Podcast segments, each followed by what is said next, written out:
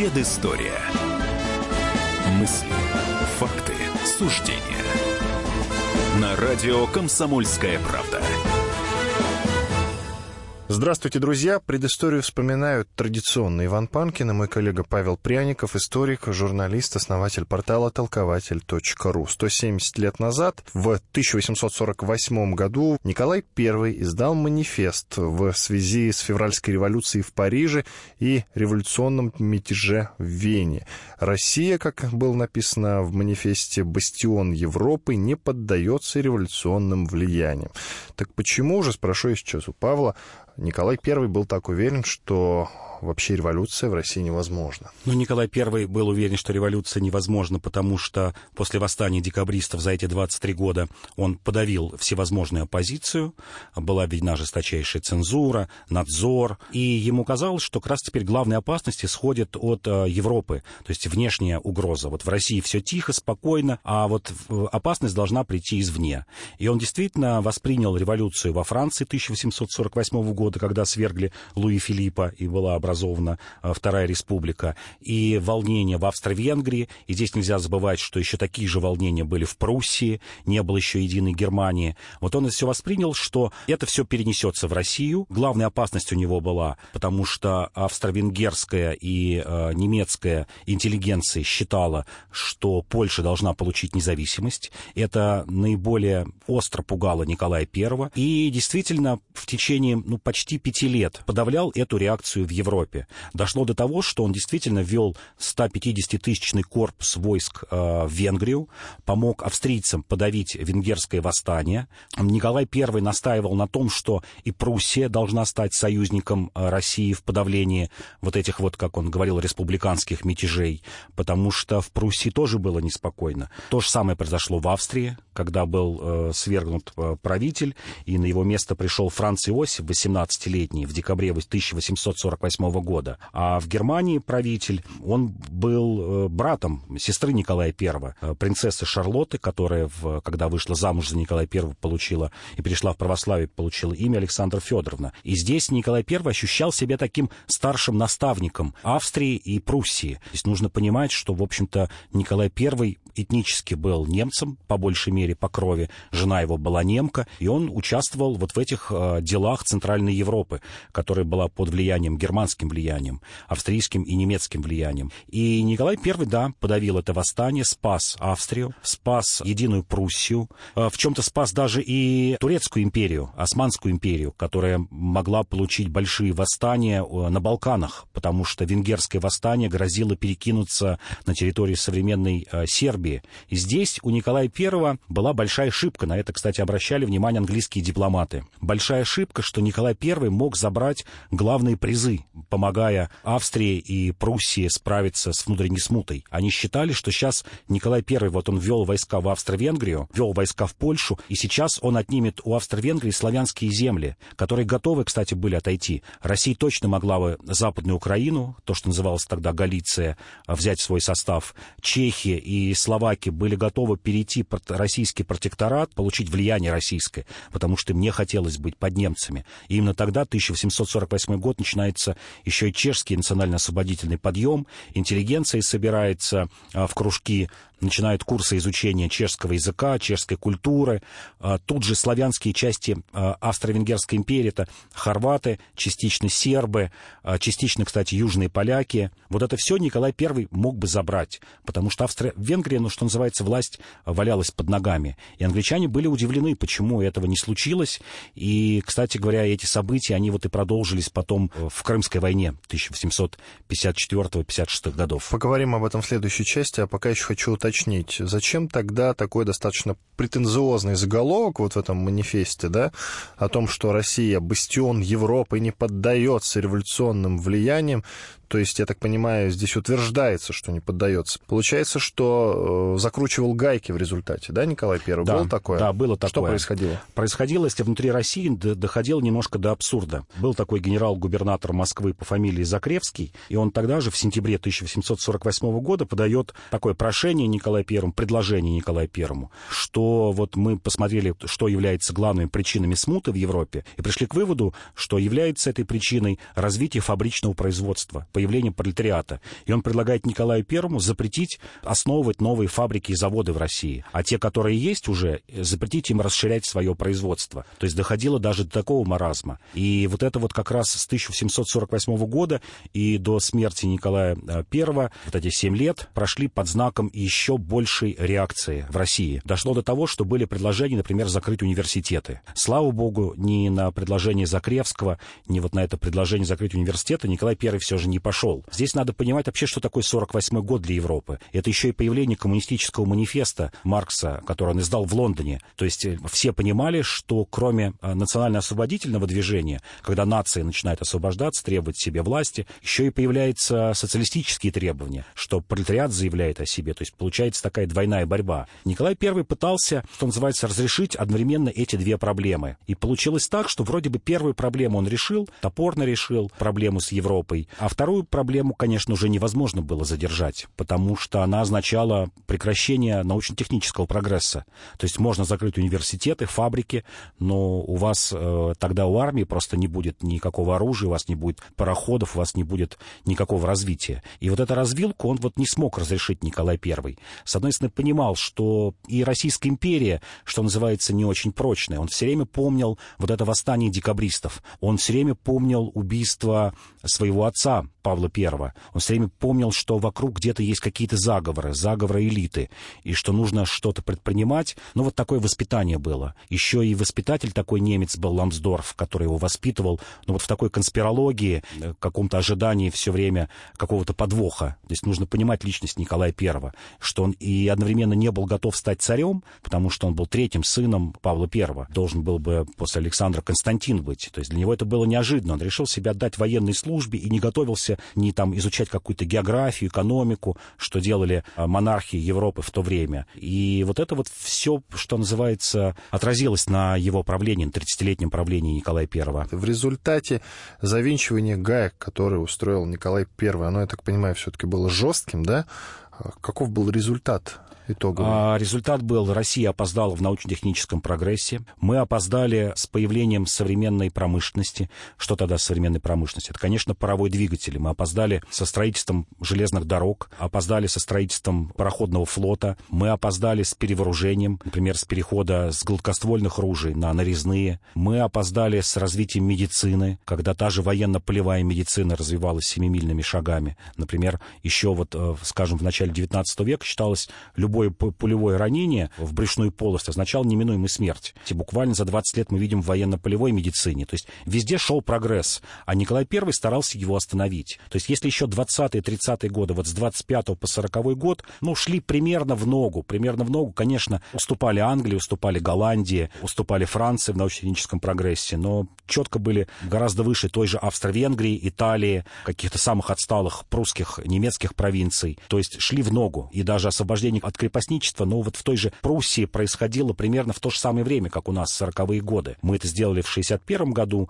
а пруссы в 40-х. И вот это показывает, что вот эти 15 лет, конечно, были, были провальными. Я, как обыватель, делаю вывод, что вот этот манифест Николая I и его последующее правление, его реформы как раз и привели к революции 1905 года и потом уже Безусловно. к революции 1917 Безусловно. года. И плюс э, Николай I, ну, многие историки, сравнивая Николая I и Николая II, они в разные эпохи жили немножко, но тем не менее, вот, сравнивая двух Николаев, всегда предпочтение отдавали Николаю Первому. Почему? Потому что... Говорили о том, что он более сильный правитель. Это действительно более сильный политик, более сильный как человек, я говорю, сам по себе. Но стратегическое мышление, я думаю, что было примерно как у Николая II. Вот в отличие, скажем, от э, их отца, от Павла I, или там дальше э, э Александра II, это такие вот, я бы сказал, два главных реформатора, ну, невозможно сравнить ни Павла I с Николаем I, ни Александра II с Николаем II. А, Иван Панкин, Павел Пряников, историк и журналист в студии радио «Комсомольская правда». Через пару минут продолжим.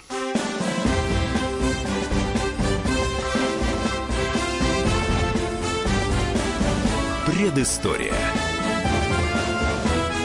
Мысли, факты, суждения.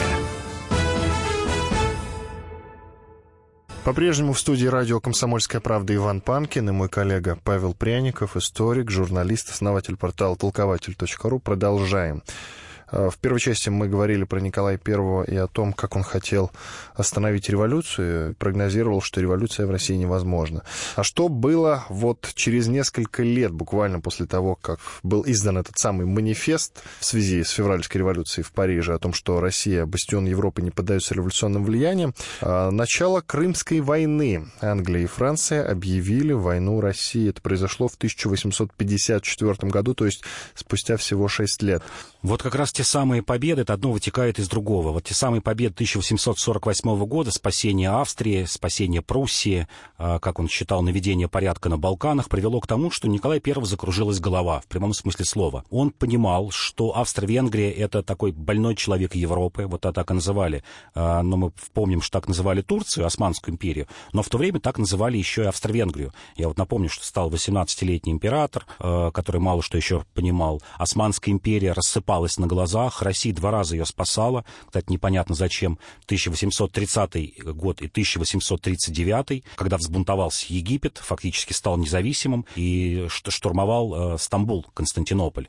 И Николай I посылал эскадру, посылал войска, чтобы спасти Османскую империю. И это ему показалось, что Австро-Венгрия слабая, Османская империя слабая, и России надо идти на юго-запад, идти на Балканы, что и то, и другое государство не окажут никакого сопротивления это бы так и было, вот если бы это был, что называется, жизнь без других государств, э, сверхдержав того времени, так бы и случилось. Россия, безусловно, победила бы Австро-Венгрию, победила бы Турцию в сухопутных войнах, но забыли, что э, была еще Англия и Франция, сверхдержавы того времени, которые посчитали, что Россия слишком может усилиться. Ведь что привело к военным действиям? Формально это переговоры были о статусе христианских святынь в Палестине, в Вифлееме, в Иерусалиме, потому что Россия хотела э, отодвинуть другие церкви от того, чтобы вот, вот эти значимые объекты, э, что называется, руководить ими. Но на самом деле причиной явился марш-бросок в Молдавию и Валахию. Валахия — современная Румыния. Николай I решил, что эти территории должны войти в состав Российской империи, хотя была перед этим договоренность с турками, что эти такие полуавтономные образования, территории будут управляться одновременно и Россией, и, и Турцией. То есть такие полунезависимые государства. И это, конечно, испугало Францию и Англию, которые понимали, что Россия разобьет в одиночку Турцию и дальше выйдет на Балканы. Балканы готовы были перейти под власть э, русского царя. Это Сербия, Черногория, современная Македония, ну, скажем, вот территория бывшей э, Югославии. А тут же еще и Болгария была, что через 20 лет показала ошибка, и 1878 год, русско-турецкая война. То есть все Балканы могли бы стать русскими, э, потому что это были православные, и они понимали, что турки им дадут гораздо меньше, чем, чем может дать Россия. Англия и Франция нашли этот повод, маленький предлог э, для того, чтобы объявить России войну. Сначала объявила войну Турция, осень 53 года, а март 54 объявляет войну Англия и Франция. Причем мы часто вспоминаем только крымскую кампанию, но эта же кампания была по всей территории. Россия э, вела войну на всех фронтах, какие только возможно были в, те, в то время. Это была попытка английской и французской эскадры прорваться в Кронштадт. Они взяли, например, Аландские острова. Они бомбардировали крепости на территории современной Финляндии, которая там была частью России, бомбардировали Одессу. Они делали вылазки на территорию современного Ростова-на-Дону, Таганрог, Мариуполь, э, высаживали десант. Это Кавказ, это Петропавловск-Камчатский, английская эскадра подходила. Это Соловецкий монастырь, его бомбардировка. Это город Кола на Кольском полуострове, э, Мурманской области современной. То есть по всем фронтам. Да, это были, может быть, булавочные уколы по сравнению с тем, что было в Крыму. Но они очень сильно испугали, конечно, Петербургский двор того времени. Основной удар сосредоточили в Крыму, там действительно были основные войска. И формально, ну, я бы так сказал, вот если с чисто военной точки зрения, формально та война закончилась в ничью, с военной точки зрения. Но мы действительно отдали немножко городов, южный берег Крыма, Балаклава, южная часть Севастополя. А Кавказский фронт вообще был удачным. Это восточная часть Турции. Взяли сильную крепость Карс, смогли отбить атаки англичан и французов в Балтийском море, в Белом море, на Дальнем Востоке. Но дипломатически было, конечно, тяжелое поражение. В чем оно заключалось? Оно заключалось в том, что Россия лишалась Черноморского флота на Черном море, Россия лишалась а, доступа как раз влияния на Балканы, то есть Молдавия, ну, Бессарабия, то, что называлось Бессарабия и Валахия, уходили из-под русского контроля. А мы получали долгую неопределенность на Кавказе, потому что война на Кавказе ну, продлилась длилась фактически до начала 20 века и во многом была инспирирована, кстати говоря, английскими агентами.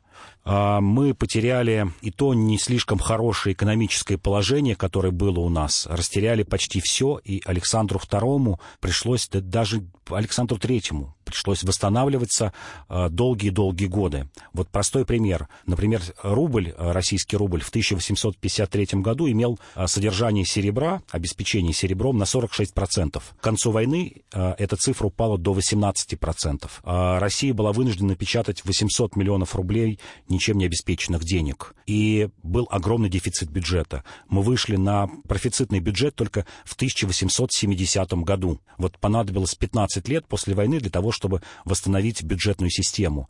А на конвертируемый рубль, ну, более-менее сильный рубль, мы смогли выйти только в 1897 году. Это уже при Витте, уже при Николае II.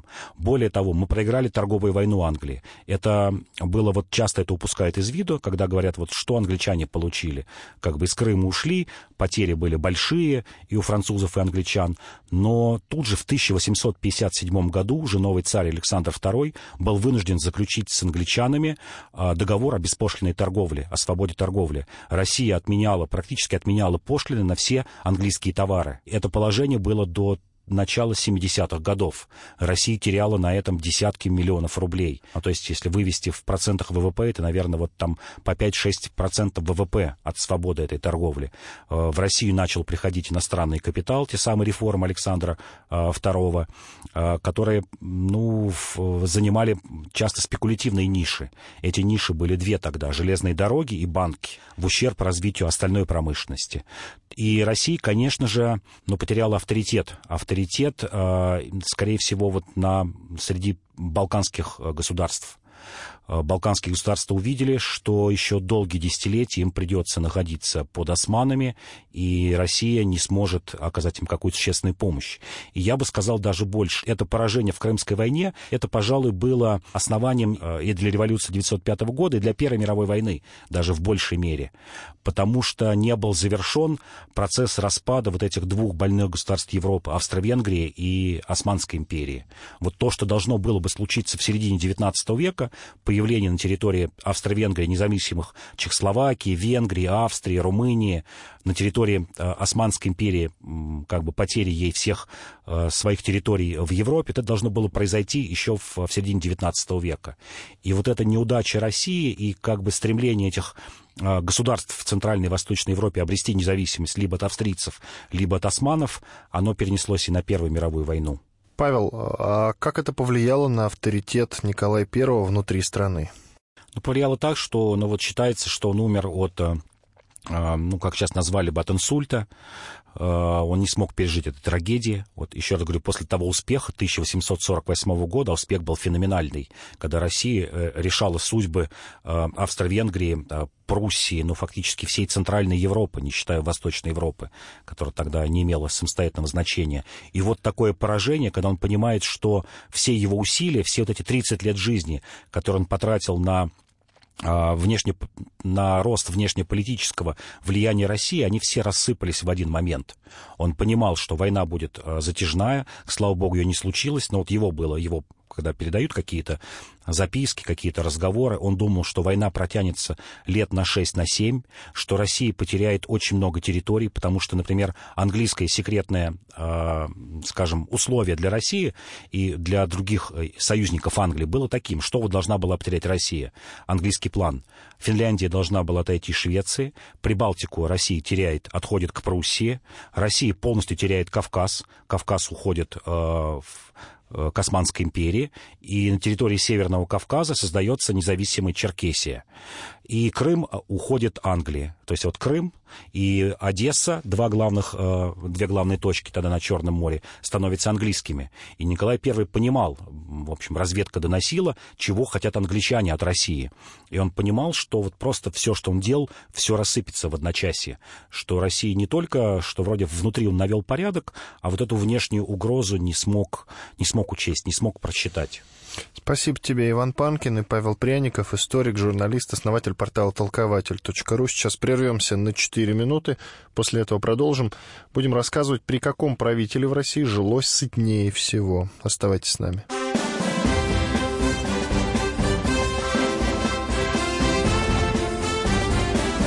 Предыстория. Мысли, факты, суждения – В студии радио «Комсомольская правда» по-прежнему Иван Панкин и Павел Пряников, историк, журналист, основатель портала толкователь.ру. Следующие две части нашей программы мы посвятим теме, при каком правителе в России жилось сытнее всего. На пороге нового исторического отрезка после президентских выборов мы и решили оценить уровень жизни в разные периоды истории нашего государства. Сначала переносимся в эпоху царствования Николая II, царская Россия, легендарный 1913 год, который долгое время был своеобразным эталоном уровня спокойной, мирной, зажиточной жизни. В советское время достижение социализма было принято сравнивать с уровнем именно 1913 года. 86% населения тогда составляли крестьяне. А на селе под словом «еда» понимали в первую очередь хлеб, овощи и молоко.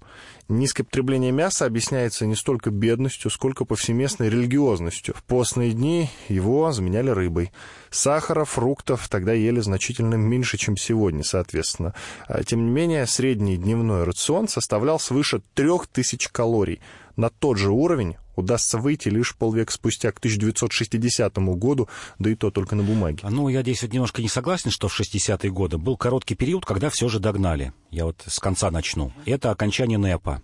26 27 28 год мы вырос, вышли на уровень потребления 2013 а, года. Вот э, НЭП буквально за 6 лет преобразил страну, но потом наступили голодные годы, то есть это был вот коротенький период, еще раз повторю, 26-28 год. Уже начиная с 29 года, с коллективизации, индустриализации, конечно, пошли, пошли вниз. И действительно вышли только к концу 50-х, началу 60-х годов. Но здесь нужно а, понимать, как вообще а, распределялась структура населения в 2013 году. Вот когда говорят все время, что кто-то хорошо жил, уровень там питания, зарплат, здесь нужно понимать, что 86% населения составляли крестьяне. Крестьянство, которое тоже не было однородным, совершенно был разный уровень потребления, например, у крестьянина в нечерноземной полосе, это там, ну, не знаю, вот нынешняя Тверская какая-нибудь Рязанская область, и, например, украинские губернии или Кубань, черноземные области, где урожаи были в 3-4 раза больше, где приплоды, привесы были больше, где были сады. Вот эта неоднородность, она очень была сильная. Вот в будущем, в 60-м годам, вот эту неоднородность, во-первых, удалось э, преодолеть. Не было все же такого огромного разрыва в 3-4 раза, например,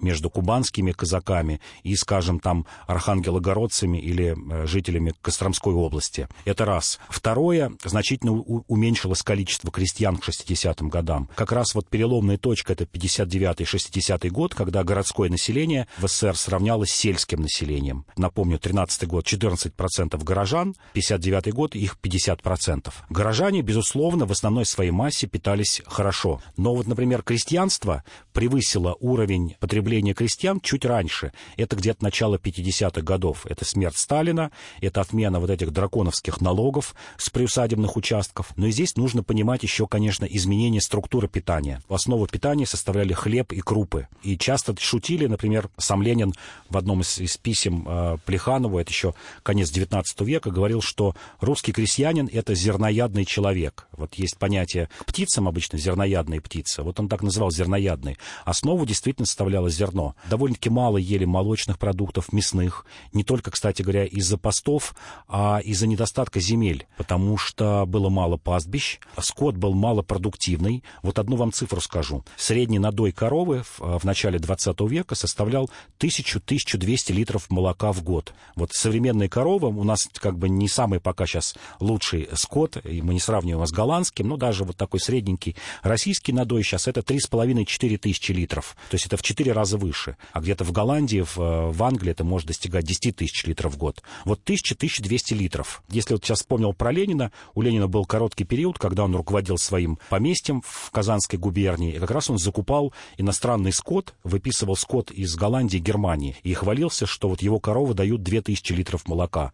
В два раза больше, чем у окрестных крестьян. И он как раз начинал тогда делать сыры. И очень удивлялся, что э, сыров не едят, нет молочных продуктов, что крестьянин, ну, либо сливочное масло, либо молоко. Вот сыра почти не было. Вот это нужно понимать тоже структуру питания, изменения. Что русский стол — это действительно было много капусты, а, много картошки, а, хлеб и какие-то крупы, каши. Мало было овощей, когда мы говорим овощей, вот разнообразия такого почти не было. Было. Даже в середине 20 века оно было-то невысокое, а тогда тем более. Вот если вы посмотрите, например, э, старые фотографии деревень, вот начала 20 века, вот найдите, забейте просто в гугле, деревня, там, начало 20 века, вы увидите одну странность. Вокруг домов нет садов фруктовых. Вот стоит дом, голая площадка, и все, нет никаких садов. Почти не ели фруктов. Что-то давал лес. Лес, конечно, в лесной полосе, а в черноземной полосе этого не было. Сады были у помещиков, сады были у немецких колонистов, а, например, русский крестьянин, ну или даже горожанин очень мало ел ягод, э, фруктов и каких-то редких овощей.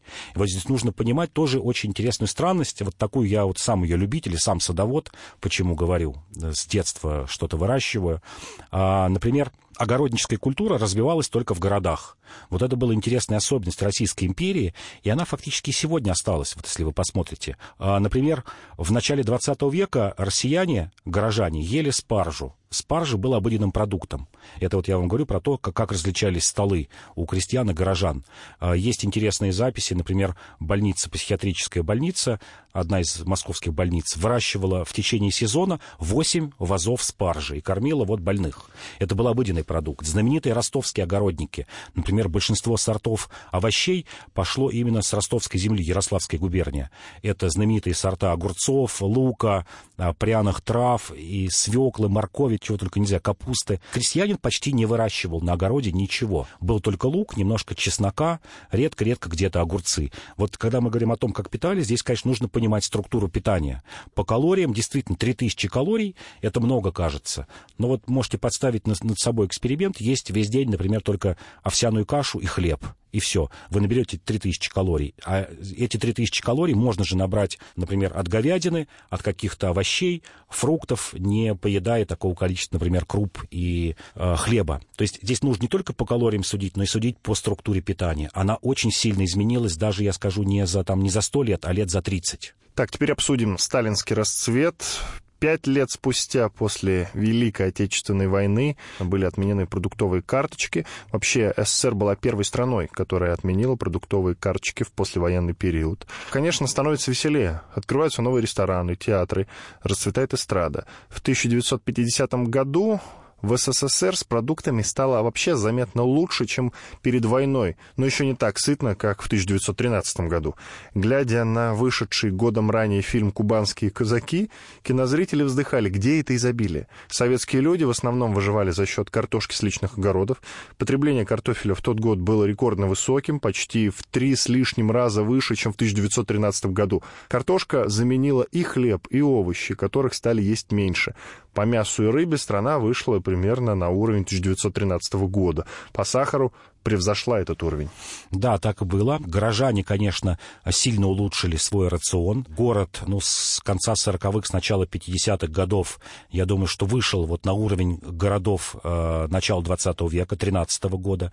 Крестьяне жили либо так же, либо, ли, либо жили похуже. Главным, конечно, ограничителем были очень высокие налоги с приусадебных хозяйств. То есть питались также. Рацион примерно тот же остался. Много круп, много хлеба, уже чуть стало больше овощей. Вот кроме привычных капусты, лука и чеснока, который вот такой основой был э, овощной начала 20 века, уже появляются помидоры, огурцы, появляются э, корнеплоды, та же там свекла, морковь, а, появляется гораздо больше рыбы, потому что именно примерно в этот период, ну, конечно, с конца 30-х годов начался этот период, но война его прервала. Это, конечно, развитие э, морского рыболовства. Прежде русские люди ели в основном речную рыбу, и было понятно, почему не было холодильников, ну, попытайтесь с Дальнего Востока привезти в Центральную Россию на, на поездах. Две недели идет грузовой поезд, у вас вся рыба протухнет. Ну, либо это будет соленая рыба, селедка. С появлением холодильников изменяется рацион, появляется дешевая морская рыба, дешевые крабы. Вот сегодня можно смеяться над рекламой, когда рекламировали «Ешьте крабы», а, которые стоили копейки, действительно, по тем временам. А, тут же появляются какие-то мидии, какие-то устрицы, морская капуста. И вот этот был период как раз 50-х, 70-х 60-х годов, мы даже не предошли его сегодня. Это пик потребления морской рыбы. Вот мы сегодня едим морской рыбы меньше, чем вот в эти годы, которые вот начались как раз с начала 50-х годов. Но Микояном, по-моему, эта мода и была введена. Мода введена, да. да мод По четвергам рыбу. подавали рыбу да, в столовых. Да, рыбный день. Да, полуфабрикатов. Но Здесь... подавали, давай предысторию вспомним, подавали-то почему ввели этот четверг э, рыбный? Потому что мяса не хватало, разве нет? И не только это, потому что впервые начали вот эти вводиться научные нормы рационализации, правильное питание. Вот это вот санитарно-гигиеническое питание. Книга, конечно, о вкусной здоровой пище тут повлияла. Повлияло действительно появление о, о, о настоящей заботы о здоровье советских людей. Когда понимали, что вот, ну, детям нужен растущему организму белок, животный белок, не растительный, что нужно избавляться от рахитов, нужно избавляться от недоедания. И рыба представляла собой действительно дешевый продукт. И здесь еще тоже нужно понимать, почему именно вот э, конец 40-х, начало 50-х годов. После окончания Второй мировой войны э, мы взяли по репарациям довольно-таки большой э, флот у Германии и Италии, морской флот, с помощью которого могла дальше развиваться, э, мог развиваться вылов морской э, рыбы. В это же время начинается появление полуфабрикатов, что довольно-таки сильно э, сократило и, скажем так, затраты на домашнее хозяйство и одновременно увеличило разнообразие в питании. Но это, конечно, появление колбас и сосисок, вот 13-й год, когда мы говорим питание, колбасы и сосиски ели, ну, горожане немножко ели, но в основном это э, было такой пищей немецких э, граждан России, которых было очень много, почти 3 миллиона человек немцев жило в начале 20 века. И тут это становится обыденной едой. А когда не просто мясо, вы должны там говядину варить 2 часа, а вы здесь отварили 5 минут сосиски, и у вас готова еда. Э, вот если бы Микоян, я думаю, прожил бы чуть дольше, мы бы увидели бы и советские гамбургеры, которые, кстати, появлялись в 30-е годы, система вот этого быстрого питания, фастфуда, вот правильно сказать. Вот фастфуд появился бы в 50-е и 60-е годы. Второе рождение у Хрущева было идея. Вот второе рождение идеи фастфуда было как раз у Хрущева в 50-е годы, он съездил в Америку, увидел эти хот-доги, гамбургеры, и снова вызвал Микоян и сказал, а, а чего мы это не делаем? Он говорит, ну вот у меня была эта идея в конце 30-х годов, война помешала, и давай снова делать. И тут снимает Хрущева, и мы опять, в общем, опоздали с этим фастфудом. И получили его только, наверное, уже вот в современное какое-то время. Брежневу фастфуд был не нужен или не интересен, но об этом мы уже поговорим в четвертой части нашей программы. А, Иван Панкин, Павел Пряников, историк и журналист в студии радио «Комсомольская правда». Через пару минут продолжим.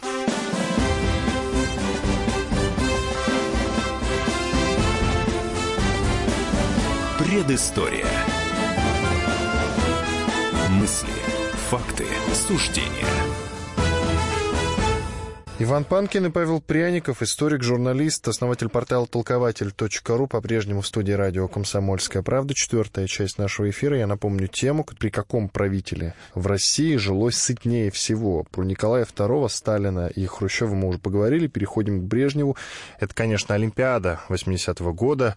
И если бы не начавшаяся в конце 1979 года война в Афганистане, этот год, 80-й, можно было бы считать кульминацией самого спокойного периода в России 20 века века. Свободы не наступило, но за политические анекдоты уже давно никто не сажал. Голод остался в прошлых эпохах. Пережившие послереволюционную и послевоенную разруху удивлялись жалобам молодых на дефицит деликатесов или предметов роскоши. Впрочем, сравнительно стабильное обеспечение населения доступными продуктами было обусловлено ростом не экономики, а мировых цен на углеводороды. К 1981 году СССР становится одним из крупнейших импортеров зерна. Стал популярным анекдот про колбасные электрички окрестных областей, на которых ездили в Москву за продуктами. А, действительно, год спокойный, 80-й год, и все, что было вокруг него, наверное, конец 70-х, до кончины Брежнева в 82 году. Действительно, впервые начинают появляться признаки дефицита по каким-то регионам. А, в первую очередь, это малые города, в которые поступала, ну, основной претензия была к мясу, что было мало мяса. С другой стороны, если вот читать ту литературу, разговаривать с людьми того времени и разговаривать с, с, с участниками той хозяйственной деятельности, это как раз время взлета дачных участков и кооперативных магазинов. Если 60-е годы, еще при Хрущеве, дача — это признак, ну, такого номенклатурного отдыха, ну, либо просто место отдыха, куда ты приезжаешь не работать, а отдохнуть. При Брежневе в 70-е годы мы получаем миллионы дачных участков по 6, по 8 соток, на которых люди начинают выращивать свою продукцию. Это появление огромного числа колхозных рынков, современных больших колхозных рынков, а, на которых было все. Было дороже в 2-3 раза, даче в магазине, например, говядина стоила не 2 рубля, как в магазине, а, скажем, 5-6 рублей за килограмм. Она и была и другого качества, в ней почти не было костей, жил, другой вкус даже был у нее. Мы видим переход действительно значительной части населения на самообеспечение продуктами. Мы видим появление кооперативных магазинов, потребкооперация, бурное развитие потребкооперации. Вот есть такой замечательный журнал «Приусадебное хозяйство», который начал, по-моему, в 81 году выходить. И кроме там советов дачнику, первые страницы всегда были отведены как раз потребкооперации, как в каком регионе это проходит. И видим, что заключаются какие-то специальные договоры с дачниками и с колхозниками на сдачу скота. Вот этот вот какой-то первый порыв, когда мы говорим, что при Горбачеве открыли экономику, разрешили кооперативы, что-то разрешили делать, мы забываем, что вот в, в ограниченном виде это как раз появилось при Брежневе. И мы опять видим изменение структуры питания. Ведь что такое дачи? Человек старался на даче выращивать то, чего нет в магазинах. В первую очередь, конечно, ягодники. Вот мне запомнилось то время как раз огромным наличием ягод. Это крыжовник, смородина, клубника и все прочее. То, чего э, были лишены люди. Вот видите, мы постепенно говорим про разнообразие питания. То, чего были даже еще в 50-е, 60-е годы лишены. Вы могли купить яблоки сезонные, груши, там сливы, но в магазинах почти не продавалось ягод. И мы видим, что это становится э, обыденной частью рациона. Мы видим тогда, например, всплеск интереса ко всяким пряно-ароматическим травам. Да, это, кажется, не питание, но это очень сильно э, разнообразило стол. Но, конечно, в неблагоприятных зонах э, какой-то вот север нашего нечерноземья, когда читаешь это вот Кострома, Вологда, Архангельск, там, где ну, земли давали не очень хороший урожай, Восточная Сибирь, вот мы видим первые признаки дефицита, да. Мы видим снова переход людей вот в, в этих регионах снова на крупяно-зерновой э, рацион, когда основной едой становится хлеб, крупы, макароны и максимум, может быть, какой-то маргарин и растительное масло. Ну и, конечно, на десерт 90-е, которые впоследствии были названы лихими, 1990 год, перестройка, Горбачевская эпоха. Если в 1980 году баррель нефти стоил 104 доллара, то в 1986 году 30 долларов. Закупать мясо и хлеб за рубежом стало не на что. Генсек Михаил Горбачев объявил перестройку, гласность, демократию. В СССР пришла небывалая свобода. Упростили выезд за границу, дали свободу печати. Впервые со времен НЭПа был разрешен частный бизнес, кооператива. Страну наводнил качественный, но безумно дорогой отечественный шарпотреб. А вот накормить народ не удалось. К 90-му году полки магазинов оказались абсолютно пустыми. Товары первой необходимости, вроде мыла или сахара, а также водка и сигареты, продавались по талонам. Население страны познакомилось с такой экзотикой, как просроченные пайки НАТО, которые приходили в виде гуманитарной помощи. Да, я это помню, да, это было ужас, когда вспоминают как раз перестройку, особенно конец перестройки, начало 90-х, это вот где-то с 89 по 93 год, это, конечно, был действительно Огромную ужас. страну, великую державу НАТО спасает при помощи гуманитарной помощи. И ладно, В это НАТО. сложно сейчас поверить, да, на самом и деле. НАТО, и какие-то совсем экзотические секты. Свидетели Иеговы, например, раздавали такие вот гуманитарные пакеты. И это, конечно, развал централизованной системы снабжения. Нисколько не уменьшился сбор урожая. Вот если вы посмотрите статистику, сколько собирали зерна или какие, какое количество молока надоили, там между 84 годом и 90 годом, разницы почти не будет, а то и даже, может, увеличение будет сбора зерна. Но это зерно, во-первых, начало придерживаться регионами и производителями, которые пытались его обменять на какие-то дефицитные товары, а во-вторых, просто пошло в свободную торговлю. Это перекачка вот этих государственных ресурсов в частную торговлю. Мы действительно видим развал централизованного снабжения. Мы видим появление вот этих вот просроченных пайков и переход населения на самообеспечение. Если мы говорили про дачи, что выращивали ягоды какие-то, в зелень, мы видим в этот период, что все население практически переходит на картошку. Раздача земельных участков уже шла, они даже назывались не дачные участки. Я хорошо помню, вот Гавриил Попов и Ельцин раздавали по 2-4 сотки именно под картошку. Не в собственность, а вот мы тебе на какое-то время даем, и ты выращиваешь только картошку. Это, конечно, обеднение рациона страшное. Пожалуй, этого удалось избежать, но вот только, наверное, к концу 90-х годов. 90-е годы, вот я бы сравнил их действительно с послевоенными годами, это какой-нибудь год 46-й, и вот, может быть, с, годами после гражданской войны, какой-нибудь 22-й год. Немного времени осталось. Плавно переходим к Ельцину с учетом того, что одно десятилетие. А Итак, лихие 90-е. Через шесть лет после официального распада СССР жизнь, казалось бы, стабилизировалась. И товарный, и продовольственный дефицит давно в прошлом. Страна завалена импортом. Цены на нефть около 20 долларов за баррель. Но зато Запад дает щедрые кредиты. В 98 году это заканчивается дефолтом по внешним долгам, банковским, а за ним и тяжелейшим экономическим кризисом. На фоне гигантского социального расслоения, средний, средний уровень жизни крайне низок. В этот период не только возвращаются к огородам, но и распахивают под картошку участки зоны отчуждения у железнодорожного полотна. Хлеб и картошка снова главная еда страны. В городах процветает нищенство. Да, именно так. И там появляется еще такой рацион, конечно, это дешевое а, куриное мясо, ножки буша. Это, конечно, было печально. С другой стороны, появляется еда, были бы только деньги. У, у людей не было, не было денег для того, чтобы это купить. Мы видим уже появление первых супермаркетов, какой-то современной торговли, на рынках все завалено. Да, может быть, было не очень качественное, но из-за недостатка денег мы видим, конечно, объединение рациона. Вот все правильно. Вот это десятилетие, наверное, где-то с 89 по 99 2000 год, это, конечно, время бедствия, что не говори. Итак, подытожим уже вместе с периодом правления Владимира Путина. Подытожим, что мы вот официально вышли где-то на уровень э, позднего Советского Союза, где-то 10-11 год. Вот, вот это десятилетие с... А, Еще немножечко и будет 1913 ну, Самый хороший, нет, самый нет, сытный. Нет, все же нет. Я считаю, что самое сытное время — это сейчас. Вот как к нему не относиться,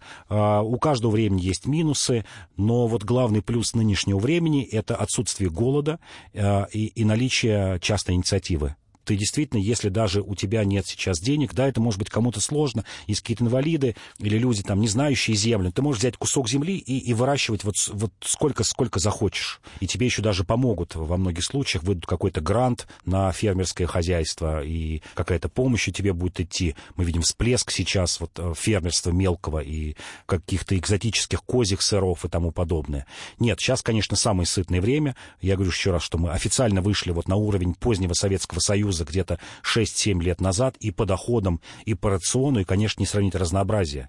Вот я все время здесь говорю, что 3000 калорий можно набрать одним хлебом. Съесть 10 буханок э, черного хлеба, и ты набрал эти 3000 калорий, но их можно набрать разнообразной едой. И мы, и мы это сегодня видим. И мы видим даже в восстановлении сельского хозяйства, я вот тоже много слежу и пишу об этом сельском хозяйстве.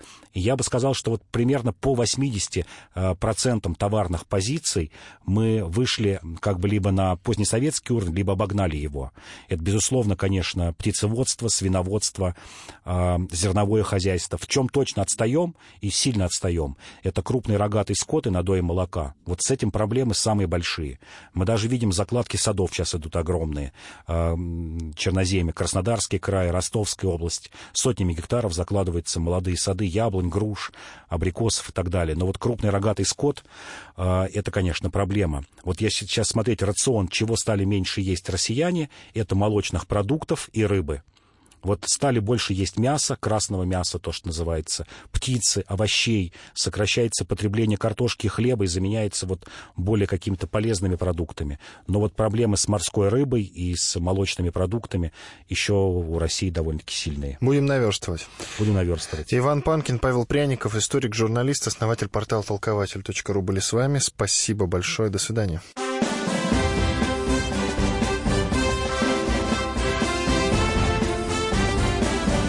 Предыстория. Мысли, факты, суждения –